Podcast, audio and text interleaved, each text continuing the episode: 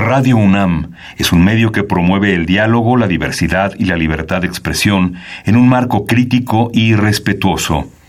Los comentarios expresados a lo largo de su programación reflejan la opinión de quien los emite, mas no de la radiodifusora. Es la hora del poder del ciudadano, es la hora de la democracia en México. Confío en que todos sepan hacer honor al compromiso que han contraído. Elevar a su pueblo mediante sus propias leyes, aprovechando sus propios recursos y dirigiendo libremente sus destinos. Recordarnos que como ciudadanos todos tenemos una responsabilidad. Conocer nuestros derechos nos da herramientas para ejercerlos, pero sobre todo, defenderlos. Respetar y promover la cultura de la legalidad nos lleva a una convivencia pacífica y ordenada. Analiza y discute con nosotros los temas que nos aquejan día a día. La Comisión Nacional de los Derechos Humanos, la Facultad de Derecho de la UNAM y Radio UNAM presentan Derecho a debate. En la cultura de la legalidad participamos todos. Conduce Diego Guerrero.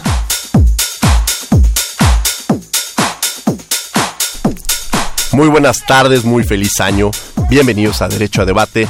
En la cultura de la legalidad participamos todos. Mi nombre es Diego Guerrero y como cada martes les agradecemos que nos sintonicen por el 96.1 FM Radio UNAM. El día de hoy, bueno, vamos a hablar de un tema muy interesante sobre la transparencia, acceso a la información y protección de datos personales en la Ciudad de México. Como cada semana me acompañan quienes son la esencia de nuestra universidad, sus estudiantes. Y el día de hoy tenemos como que me acompaña Andrés Acosta Padilla, estudiante de la Facultad de Derecho de la Universidad Nacional Autónoma de México. Andrés, un placer tenerte el día de hoy en la conducción de este programa. ¿Qué tal, Diego? Muchísimas gracias por la invitación y agradecido y vamos a, a aprovechar este espacio increíble. Antes de presentar a nuestros invitados, Andrés, me gustaría que me platicaras tú qué sabes sobre el tema de transparencia, sobre acceso a la información, específicamente en la Ciudad de México. Bueno, vaya, lo que hemos aprendido en todas nuestras clases en la facultad es que el InfoCMX es la medida reflejo del INAI en el nivel, en el orden local y es el organismo garante de los derechos humanos al acceso a la información pública, protección de datos personales y rendición de cuentas. Y, y creo que este programa va a ser muy especial por dos cuestiones. Una, porque me acabo de enterar eh, que en su mayoría eh, el Info CMX está integrado por egresados de, nuestra facultad, cosa que es una gran inspiración para todos nos, nosotros los estudiantes, y también que se está ante una oportunidad histórica después de nueve meses de un vacío en el pleno del instituto, en el que se ha, han incurrido muchas instancias en errores. Uno de, las, de los errores que a mí me parecen muy graves es la omisión legislativa que tuvo la entonces Asamblea Legislativa en nombrar nuevos comisionados y, y, la impotencia que tuvo el INAI por no poder entrar. O sea, aunque el INAI quiso resolver los casos que se tenían pendientes por la falta de pleno, no podía porque invadía las competencias en el orden local. Tema interesante que vamos a abordar el día de hoy. Vamos a escuchar las voces universitarias, qué piensa o qué conoce la comunidad universitaria sobre el tema que vamos a abordar el día de hoy y regresamos a los micrófonos de Radio UNAM. Las voces universitarias.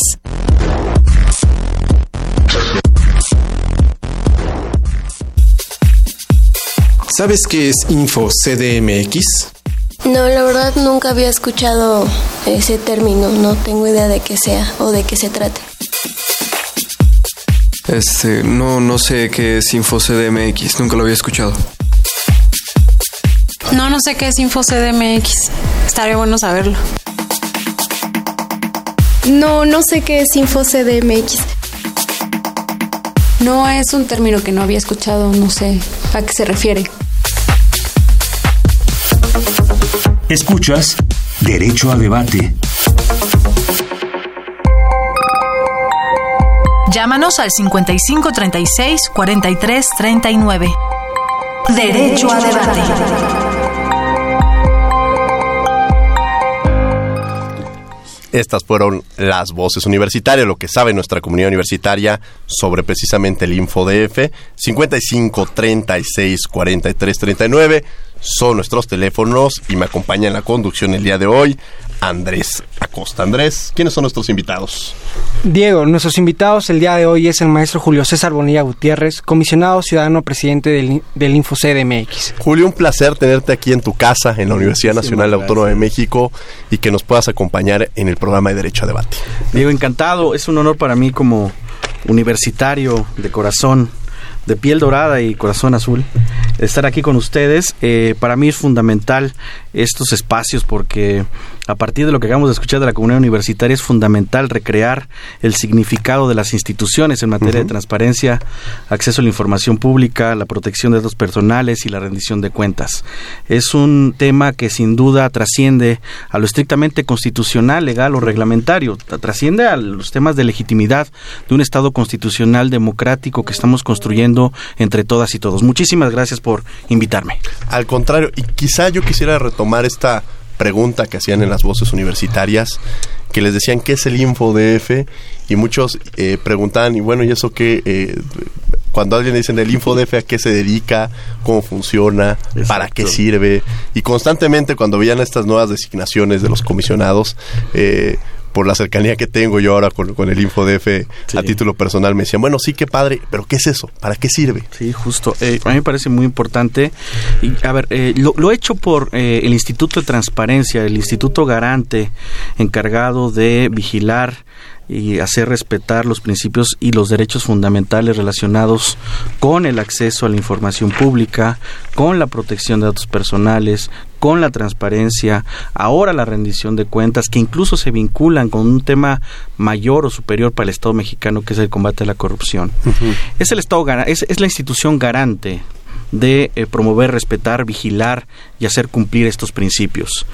Eh, en efecto, eh, el instituto en la Ciudad de México se convirtió, se ha convertido a partir de las grandes reformas constitucionales y legales en un referente para todo el país. Desafortunadamente, nueve meses, como bien lo señalaron ustedes al inicio, el pleno del instituto no fue conformado y nueve meses que fueron o atravesaron por momentos verdaderamente complicados para el modelo y el diseño institucional. O sea, durante nueve meses no podíamos acceder a la a información. O sea, ¿cuál era el proceso? Ya no, no teníamos acceso a, saber qué es lo que se hacía en el ámbito de la Ciudad de México. Es importante mencionarlo. A ver, eh, sí, no había un pleno integrado había solamente una comisionada que estaba designada debidamente por la legislatura local que es la comisionada Elsa Viviana Peralta, hay que decirlo, que desempeñó una labor muy importante al frente del instituto, pero ella por sí mismo o por sí misma no podía desempeñar todas las funciones y atribuciones que normativamente tiene el instituto. Y necesitábamos integrar el pleno, primero por el nuevo Congreso de la Ciudad de México, de hecho la primera legislatura del Congreso de la Ciudad de México después de esta reforma constitucional que dota de plenos poderes y facultades a nuestra entidad federativa, que ya es la Ciudad de México, en donde se decide por todos los grupos parlamentarios lanzar una convocatoria pública abierta para integrar o reintegrar el pleno del Instituto eh, Garante en materia de protección de datos personales, transparencia y acceso a la información pública. De momento, durante esos nueve meses, sustantivamente, eh, por el diseño constitucional que tenemos, eh, temas centrales como los juicios de revisión fueron atraídos por el Instituto Nacional en la materia que justo hoy por la mañana tuvimos un encuentro con ellos y nos informaban del estatus que guarda eh, cada uno de estos asuntos. Hay que hacer un reconocimiento público al compromiso y a la coordinación institucional que nos permite este nuevo sistema nacional de transparencia e incluso el sistema nacional anticorrupción en donde el propio Instituto Nacional puede atraer estos asuntos en trámite para que se respeten y se blinde de cierta manera los, derechos fundamentales relacionados con nuestra materia. En concreto, sí fueron momentos muy complejos para nuestro instituto, que eh, de facto dejó eh, digamos, de hacer cosas que solo el Pleno podía hacer en su plena integración o en su integración total y que en una eh, suerte de atracción el Instituto Nacional tuvo que asumir una serie de atribuciones que de origen le competían al Instituto local, cosa que ayudó mucho en el modelo eh, del sistema que se está planteando, pero que sin duda ahora nosotros como nuevos eh, comisionados tenemos la obligación de asumir y tomar las riendas del instituto nuevamente, con todas las atribuciones y con todas las eh, virtudes que también representa este nuevo modelo constitucional y legal en la materia. Antes de darle la palabra a Andrés para hablar precisamente sobre el tema de transparencia, ¿cómo se designan a los comisionados del, del InfoDef? Justo se lanza, bueno, el Congreso de la Ciudad de México lanza una convocatoria pública abierta en donde participamos eh, un número importante de eh, perfiles que la propia convocatoria señalaba para integrar el pleno del Instituto de Transparencia Local.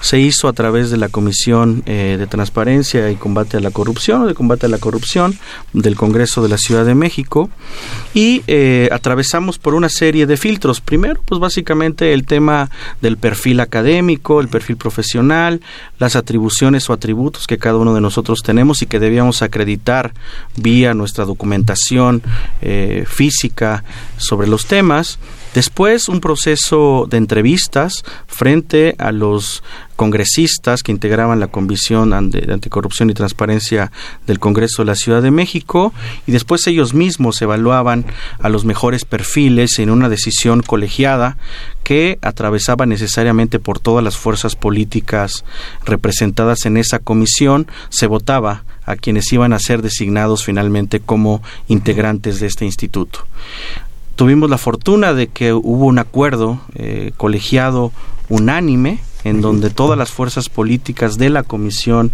de esta comisión de eh, transparencia y combate a la corrupción, votaron por los cuatro nombres que ya son conocidos por todos ustedes.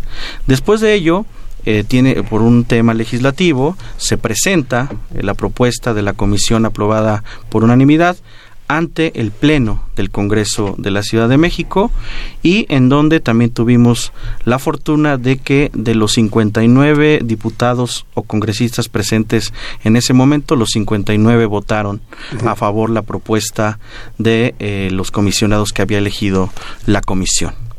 Más adelante, pues ya elegidos nosotros como comisionados ciudadanos, en el primer gran eh, encuentro que tuvimos institucional formalmente en nuestra casa, que ahora es el instituto, eh, decidimos que un primer ejercicio, además por la propia transparencia que implica este tipo de decisiones, eligiéramos a quien fuese el presidente del instituto y ajustarnos en términos constitucionales, porque es un mandato constitucional en virtud de una serie de reformas que hoy aporta la, la Constitución de la Ciudad de México, reducirnos nuestros ingresos eh, prácticamente un 40%.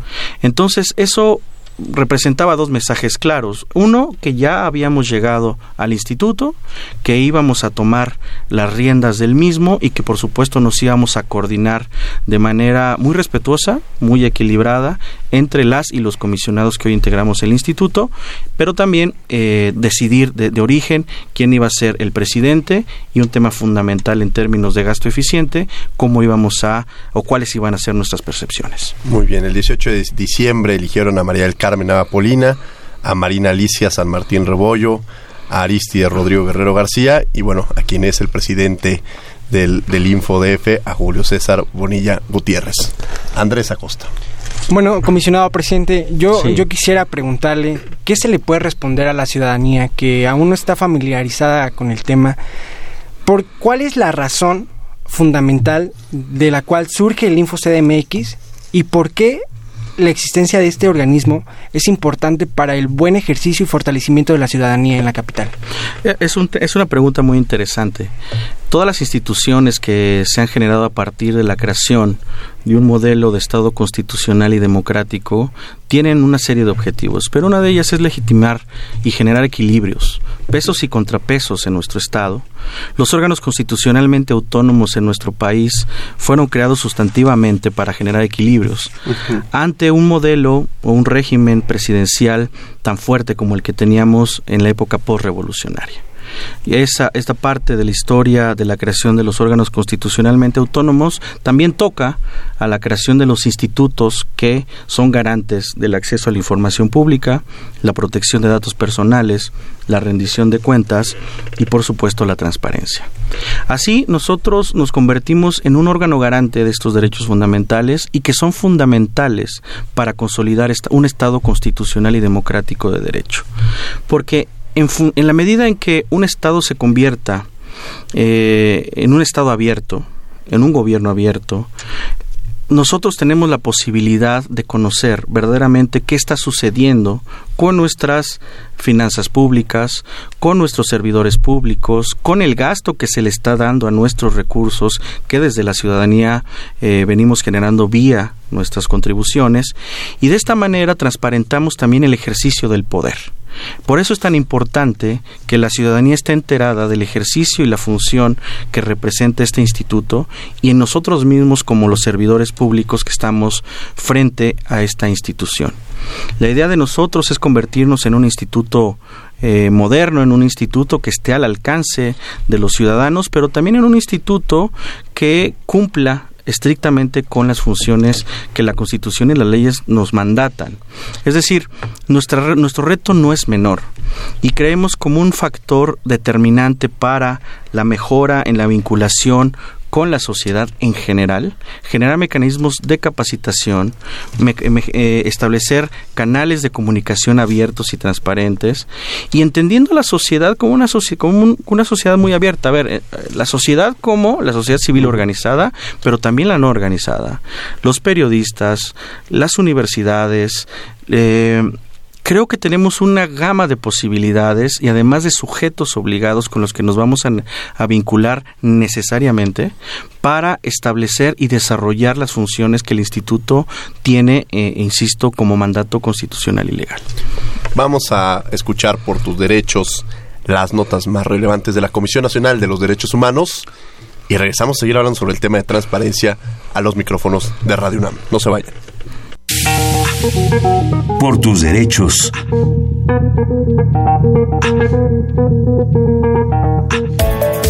La Comisión Nacional de los Derechos Humanos dirigió la recomendación 35 diagonal 2018 a los titulares de la Sedena y de la Comisión Nacional de Seguridad. Esto por la detención arbitraria y actos de tortura contra una persona por parte de elementos de la Secretaría de la Defensa Nacional y de la Policía Federal en Monterrey, Nuevo León. El agraviado refirió que mientras viajaba de Monterrey hacia Nuevo Laredo, fue detenido y trasladado a un cuartel donde sufrió tortura. Posteriormente fue llevado al aeropuerto de Reynosa, Tamaulipas, y puesto a disposición del Ministerio Público en la Ciudad de México, donde fue acusado por delitos contra la salud y portación de un arma exclusiva del ejército.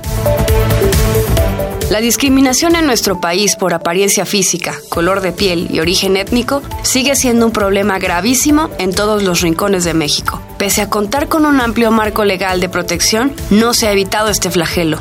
Por ello, la CNDH señaló que la ley federal para prevenir y eliminar la discriminación, las leyes locales en la materia y la tipificación de este delito en 29 estados no han sido suficientes para evitarlo. Hoy por hoy, las mujeres, los pueblos originarios, las personas afrodescendientes, quienes son migrantes y refugiados, las niñas, niños y adolescentes, las personas mayores, quienes viven con discapacidad, quienes portan VIH o tienen una orientación sexual distinta a la establecida, las transgénero o transexuales, siguen siendo víctimas de exclusión y señalamiento que deterioran sus vidas, derechos y libertades. A través de este medio, la CNDH hace un llamado a la población y a las autoridades para avanzar. Construyamos una sociedad incluyente y tolerante. Reconozcamos las diferencias.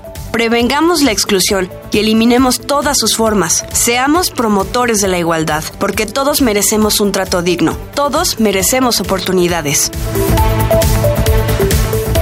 De acuerdo con un informe de supervisión del Mecanismo Nacional de Prevención de la Tortura, en la estación migratoria conocida como Las Agujas, ubicada en la Ciudad de México, existen deficiencias. En dicho lugar hace falta mantenimiento y normas de higiene adecuadas. Existe hacinamiento en la zona de dormitorios y faltan adaptaciones para personas mayores o con alguna discapacidad. Por esta razón, el mecanismo que previene la tortura dirigió el informe al comisionado del Instituto Nacional de Migración por irregularidades relacionadas con la falta del trato humano y digno a quienes allí residen. Síguenos en Facebook y Twitter como Derecho a Debate.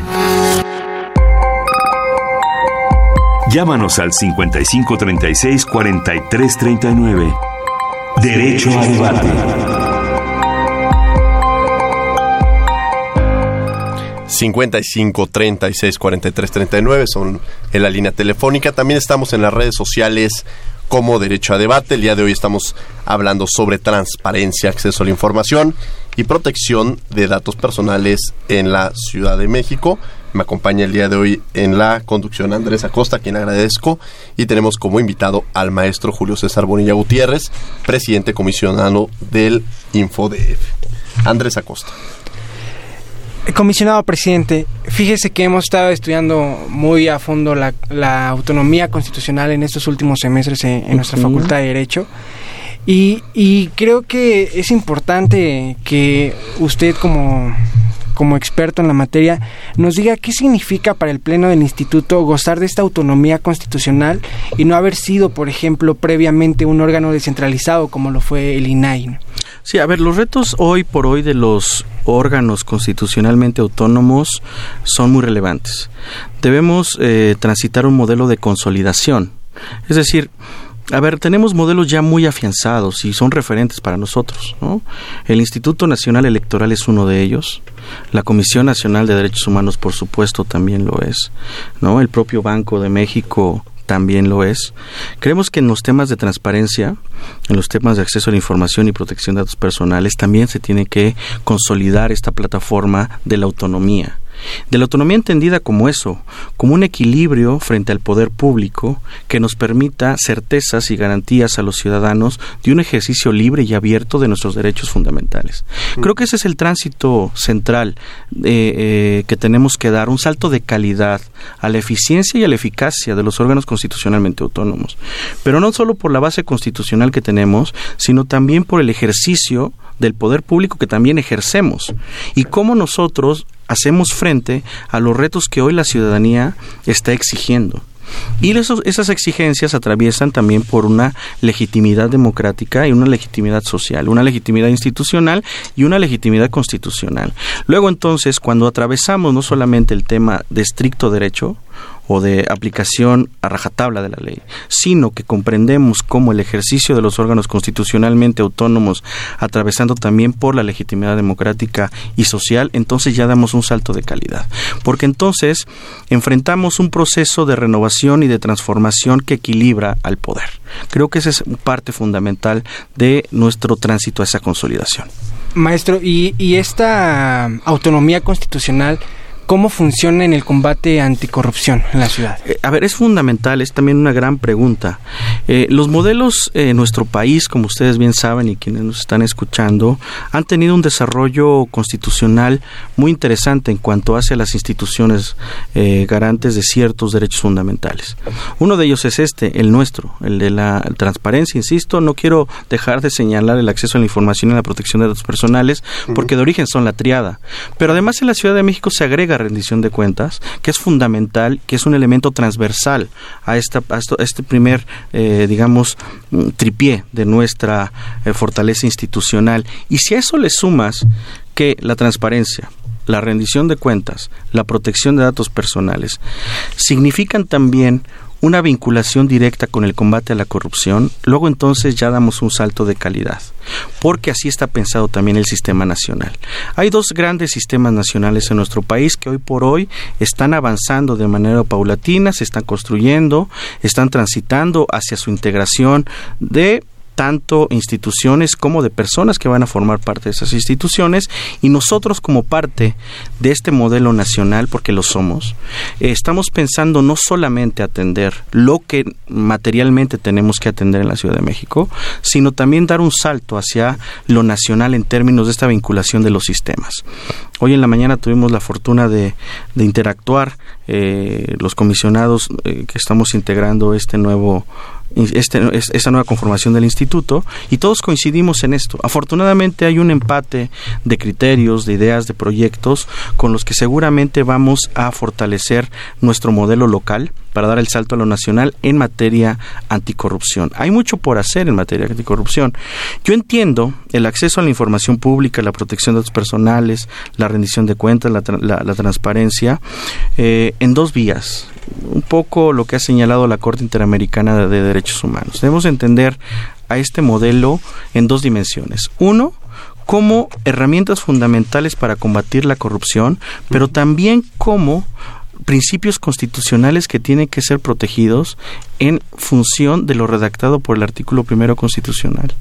Es decir, la reforma constitucional de 2011 marca con toda claridad cuáles tienen que ser los parámetros y principios de protección a los derechos fundamentales. Y también tenemos que atender esa disposición constitucional que se convierte en un mandato para todas y todos los habitantes del país, autoridades y no.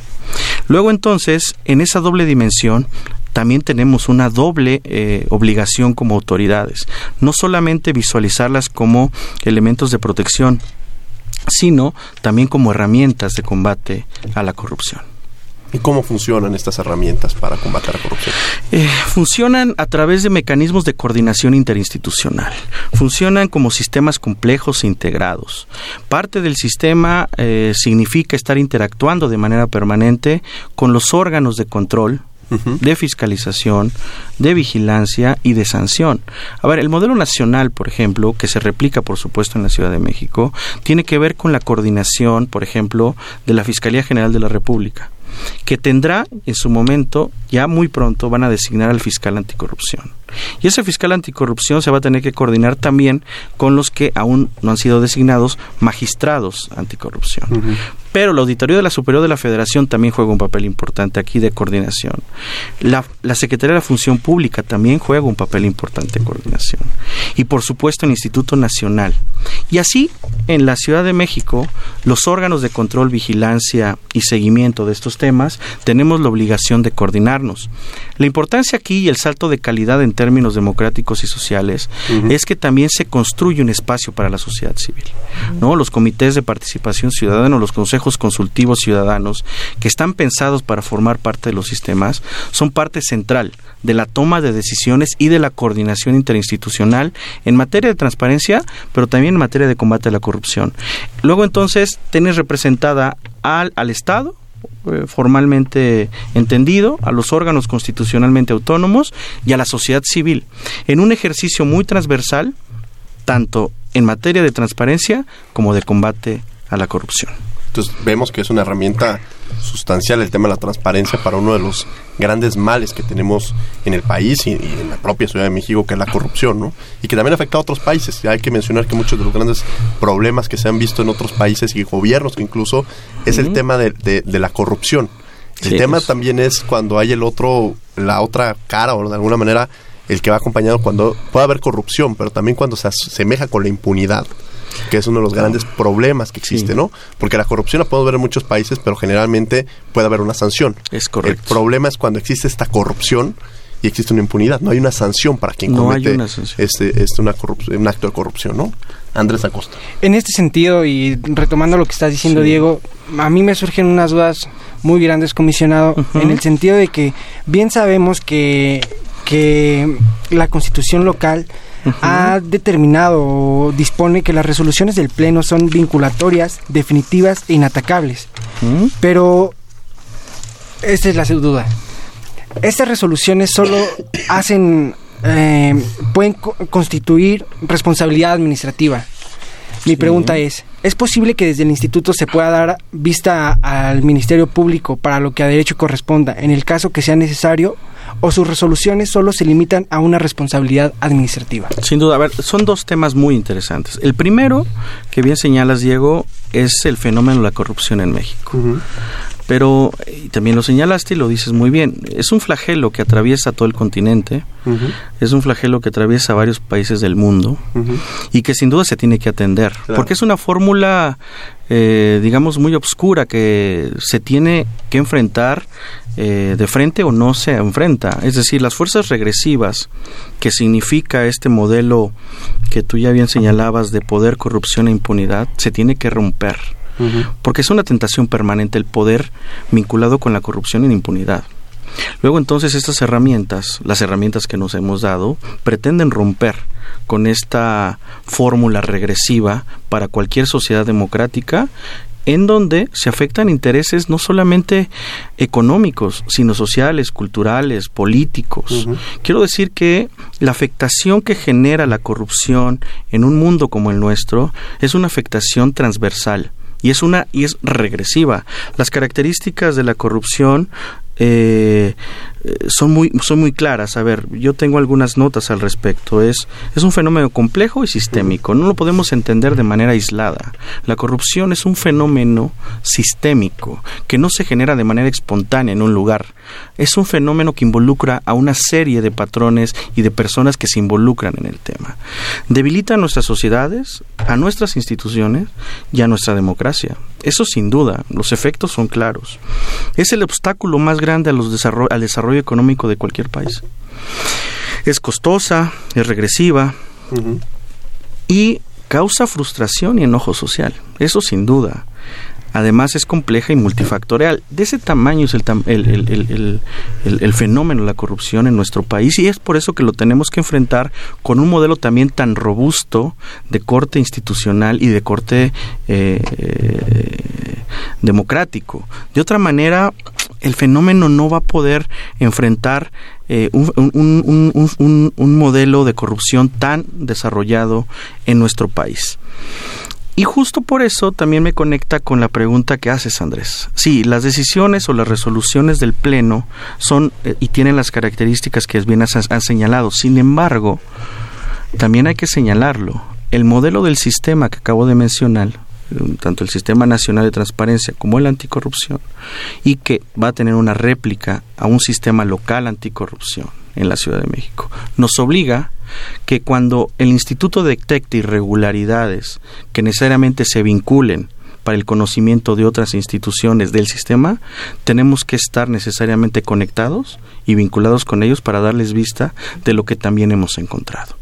Luego entonces no solamente estamos sancionando de carácter o, existe una, o existirá una sanción de corte administrativo, sino que en su caso, por ejemplo, si le damos vista al fiscal anticorrupción y después lo conoce o conoce de ese asunto un magistrado en materia anticorrupción, entonces la sanción tendrá un efecto de manera diferente, como también lo desea la propia sociedad. Muy interesante. Vamos a escuchar eh, precisamente eh, cápsula Derecho UNAM hoy, las noticias más relevantes de la Facultad de Derecho a lo largo de la semana y regresamos a los micrófonos de Radio UNAM. No se vayan. Derecho UNAM, hoy.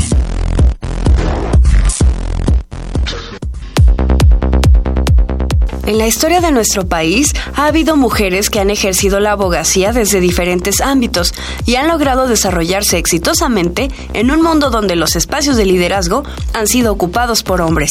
Aquí te mencionaremos algunas de ellas.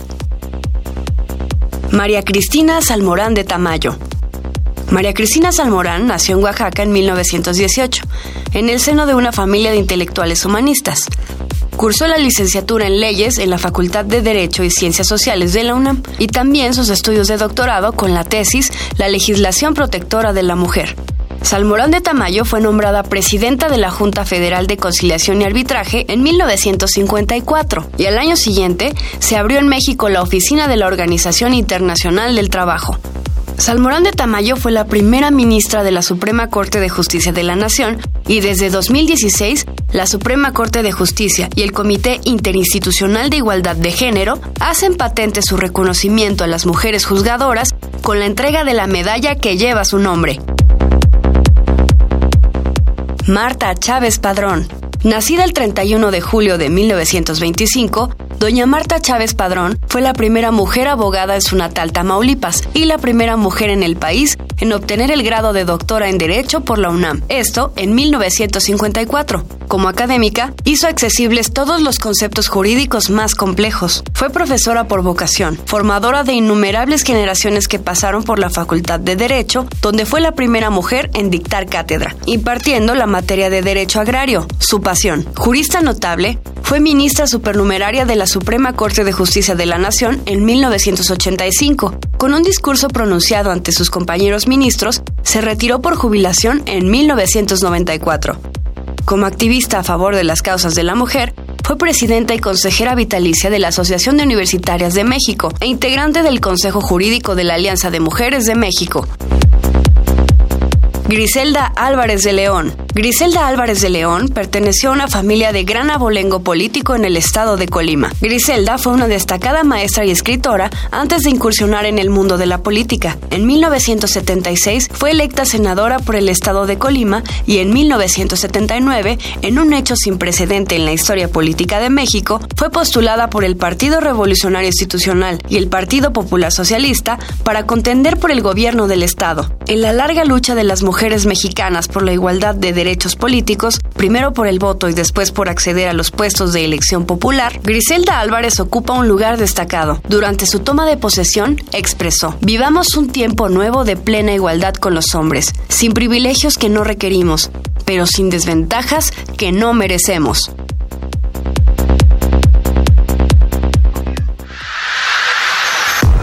Derecho a debate. Estamos de regreso en Derecho a Debate en los micrófonos de Radio UNAM. El día de hoy estamos hablando sobre transparencia, acceso a la información y protección de datos personales en la Ciudad de México. Me acompaña el día de hoy en la conducción Andrés Acosta. Y como invitado tenemos al maestro Julio César Bonilla Gutiérrez, quien es comisionado ciudadano presidente del Info Ciudad de México. InfoDF todavía, ¿verdad? InfoDF todavía tenemos que transitar ya al cambio de nombre al cambio de incluso estamos pensando de logotipo, no sé, un modelo un modelo institucional que nos sitúe en la realidad política y jurídica de la Ciudad de México actual, Y justamente en esa transición, eh, muchos de pronto, eh, y en esta pregunta, que qué bueno que es el InfoDF, que ya se dio esta explicación, pero ¿cuál es la diferencia entre el InfoDF y el INAI? Y si el InfoDF depende del INAI, y quiénes son los sujetos obligados de uno u otro. Ah, esa es una, una pregunta también muy interesante. Este sistema nacional, los sistemas nacionales que hemos platicado, nos permiten la posibilidad de una, de una clara coordinación una clara coordinación institucional. No significa que nosotros dependamos jerárquicamente del Instituto Nacional. Nosotros tenemos nuestra propia autonomía y nuestra propia esfera de competencias y atribuciones que nos, que nos blinda y que nos brinda la propia Ciudad de México. Lo que sí hacemos es coordinarnos y esa es una obligación constitucional, legal y reglamentaria, una coordinación necesaria y exhaustiva con el Instituto Nacional, que hay que decirlo, en este tránsito de los nueve meses que el Instituto no tuvo eh, pleno, pues el Instituto Nacional absorbió, como lo platicamos al inicio de, de, la, de la charla, una serie de temas que de origen le correspondían al Instituto. Que de no haber existido el Instituto Nacional, se dejaba en claro estado de indefensión a una serie de personas y de habitantes de esta capital frente a los derechos fundamentales que están protegidos o que tienen protegidos de base constitucional. Nuestra relación es una coordinación, eh, es, nuestra relación es una coordinación de corte institucional, pero no jerárquica. ¿Y cuál serían, en, en el sentido de, cuál sería un caso en el cual acudirían al InfoDF y no tendrían que acudir al INAI? Por ejemplo? A ver, los juicios, eh, fíjate, hoy los juicios que están eh, siendo atendidos por el Instituto Nacional, eso fue muy, muy importante, que son los juicios relacionados para la protección directa de los derechos fundamentales y que no pudieron ser atendidos por, por el Instituto a falta de pleno son los que tienen que ver directamente con una afectación directa al derecho fundamental de la persona y que fue atendido por el Instituto Nacional Electoral. Eso incluso genera un criterio de base administrativa, pero también jurisdiccional, en donde no se pueden dejar de atender y defender los derechos humanos en, esta, en este país. ¿no? Andrés Acosta. Gracias, Diego. Maestro, este sabemos que una de las facultades también que tienen los organismos autónomos constitucionales locales es presentar iniciativas de reforma legal o constitucional local en la materia de su competencia. En este caso y ante la coyuntura de renovación integral del instituto encabezado por ustedes, los nuevos talentos que tienen por menos cinco años de experiencia en la materia, ¿se tiene pensado presentar alguna reforma para mejorar la política pública en esta materia? Sí, a ver, yo, a mí me parece que esta, esta relación interinstitucional también tiene que ver con el legislativo. A ver, entendamos en nuestros institutos los órganos autónomos o los órganos constitucionalmente autónomos que tienen que relacionar necesariamente con, los, con el Poder Ejecutivo, con el Poder Legislativo y con el Poder Judicial y con los órganos constitucionalmente autónomos que son parte de este modelo constitucional. Y esta vinculación con el Poder Legislativo en la Ciudad de México va a ser fundamental, porque como lo mencioné hace un rato, la creación de leyes reglamentarias claras, congruentes y complementarias con nuestro modelo solo se lograrán con estas características si nosotros también intervenimos directamente en el diseño y el modelo de estas, de estas, de estas leyes reglamentarias que están en trámite. El sistema local anticorrupción eh, aún está construyéndose y eso amerita un ejercicio de interacción institucional. Nosotros, eh, al momento de ser entrevistados, creo que coincidimos los cuatro que fuimos electos eh, como comisionados ciudadanos en que estableceríamos vínculos abiertos de relación con el legislativo para echar a andar o consolidar el sistema local anticorrupción y también el sistema de transparencia local. Y eso atraviesa por la creación de leyes reglamentarias que desarrollen preceptos constitucionales que hoy por hoy ya son eh, materia en, en, esta, en este nuevo modelo y que eh, la Constitución de la Ciudad de México los prevé. El tema es que hay que desarrollar esas leyes para que de manera coordinada podamos también vincularnos con la ciudadanía, con el Ejecutivo, con el Legislativo y con otros órganos autónomos. Entonces sí, creo que es importante lo que señalas, Andrés. El tema de vinculación con el Legislativo y nuestro aporte hacia la consumación de leyes claras, concurrentes y complementarias va a ser fundamental. ¿Cuál serían algún ejemplo, algunos ejemplos de solicitudes de transparencia que pueda hacer un ciudadano con ustedes? A ver, la verdad es que no hay límites. hay, límites, por supuesto, que la propia Constitución establece, pero el acceso a la información pública hoy la gente lo tiene que entender como un modelo de Estado y gobierno abierto. Y este modelo, le envío un saludo a mi compañera comisionada Carmen Nava, que eh, está pensando no solamente en dar el salto de estado de gobierno abierto a estado abierto, lo que significa que podemos solicitar información con relación a quienes integran por ejemplo, las unidades administrativas de cualquier eh, órgano de gobierno. Un poco cuáles son las funciones que desarrolla cada titular de área, cuál es el perfil que se exige para la ocupación de determinado espacio dentro de la administración pública, si cumple o no con ese perfil, etcétera. Creo que lo, en, en lo que nos convertimos verdaderamente es en transparentar lo que hay dentro del gobierno, incluso también para entender cómo el gobierno licita, cómo el gobierno contrata y eso es muy importante, porque entonces sabemos cuáles son los vínculos y cómo se ejerce el dinero público eh, que finalmente eh, nosotros como ciudadanos le otorgamos para el ejercicio del de el poder, ¿no? Un gran reto la difusión, ¿no? Es un gran reto. Me parece que justamente cuando se les preguntaba qué es el InfoDF, para qué sirve el InfoDF, muchos decían ni siquiera lo hemos escuchado. Pues creo que me parece que es uno de los grandes retos, comisionado. ¿Qué planes o qué proyectos tienes para ese, ese tendrá que ser uno de los ejes eh, de nuestra de nuestra estrategia como cuerpo colegiado eh, lo hemos platicado los integrantes de este, de este instituto. Creemos que el modelo funciona tanto en la prevención como en la investigación y en la sanción. creo que esa parte la tenemos clara todas y todos. El tema es que si en la prevención diseñamos una estrategia muy eficaz y eficiente, ya dimos un gran salto de calidad en nuestros objetivos.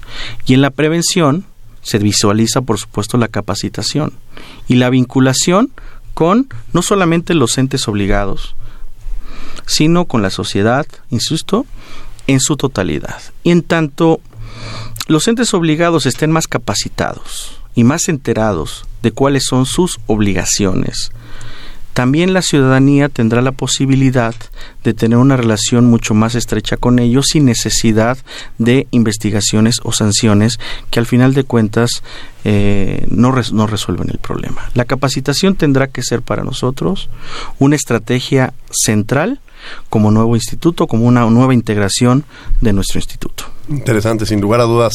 En alguna ocasión, cuando vino la, ministra en retiro, hoy secretaria de Gobernación, Olga Sánchez Cortero, decíamos que una de las soluciones a los grandes problemas es educación, educación, educación, para todos los problemas que tenemos en el país. Y es precisamente eso, la capacitación, capacitación, capacitación. Así es. Una herramienta sustancial para poder dar solución a cualquier problema que pongamos en esta mesa. Andrés Acosta. Gracias, Diego. Maestro Bonilla, eh, en ese sentido de las solicitudes y en la gran gama que como ciudadano podemos acceder a través del instituto, existen casos paradigmáticos en diferentes instituciones, ya sea el ejemplo en diciembre del 2002, cuando hay un caso paradigmático en el IFAI que junto a la sociedad civil organizada empiezan a hacer solicitudes de transparencia a, la Asociación Civil Provida, en donde la Cámara de Diputados les asigna 30 millones de pesos para sus tareas sustantivas de la asociación y esta asociación tiene unos malos manejos comprando artículos de lujo y haciendo donativos a terceros. En este sentido, ¿existe algún caso paradigmático en donde el instituto local haya sido fundamental en el esclarecimiento de probables actos ilícitos en la materia? Es un tema muy importante y, eh, y, no, es por, por no, no contestar la materia. La verdad es que estamos en este momento haciendo un balance de cuál es el estatus que guarda eh, cada uno de los asuntos en trámite en nuestro instituto. Como lo señalé hace un rato, afortunadamente contamos con el apoyo en nuestra ausencia del INAI, pero también nuestro jurídico eh, está haciendo un balance muy estricto y muy racional sobre los asuntos de toda índole, pero también de los asuntos más delicados que existen en trámite. Y hasta en tanto no tengamos una consolidación de esa información, no, estaré en condiciones yo de definir así un, un, espacio, un, un asunto paradigmático que esté en trámite seguramente nos seguiremos encontrando en estas en estas conversaciones y con mucho gusto en su momento podemos eh, situar eh, con toda claridad un asunto con estas características. Pero referente precisamente a esta pregunta que hace Andrés, nos permite entender que podemos solicitar información al Ejecutivo, al Legislativo, Así es. al Judicial, pero incluso a estas eh, organizaciones que reciben algún recurso. ¿Qué otros eh, sujetos podrían estar obligados? La reforma 2014 fue muy interesante en materia de transparencia eh, y se amplió el catálogo de sujetos obligados. ¿no? El catálogo original es el que conocemos, ya lo ha mencionado Diego, pero ahora podemos interactuar incluso con partidos políticos. Ojo, ¿eh? es un tema central para nuestra competencia. ¿Qué sucede con los partidos políticos a su interior, con los sindicatos? Ojo, también es un tema muy importante y relevante con los propios órganos autónomos antes no estaban visualizados, con los fideicomisos, un poco en el esquema que planteabas, y con los fondos públicos. ¿Qué sucede con los fondos públicos en general?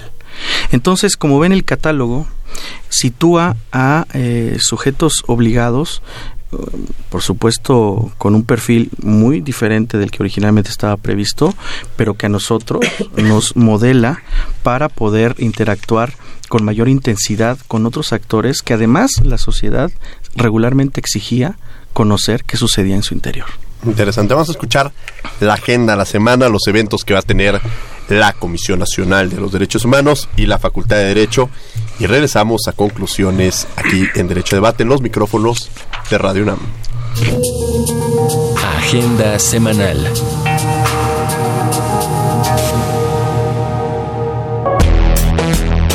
La CNDH creó el Sistema Nacional de Alerta de Violaciones a los Derechos Humanos. Esto para detectar y advertir a la población sobre los abusos de la autoridad. A través de esta herramienta, es posible detectar quejas reiteradas contra autoridades federales e identificar tendencias, zonas o situaciones de riesgo y así prevenir o mitigar posibles escenarios de violación a derechos humanos en todo el territorio nacional. Consulta el sistema. Entra a www.cndh.org.mx, diagonal aplicaciones informativas. CNDH Noticias es un espacio informativo donde todos los martes y jueves te brindamos un resumen de noticias sobre la Comisión Nacional de los Derechos Humanos. Puedes verlo por cndh.tv y en sus redes sociales de YouTube, Facebook y Twitter.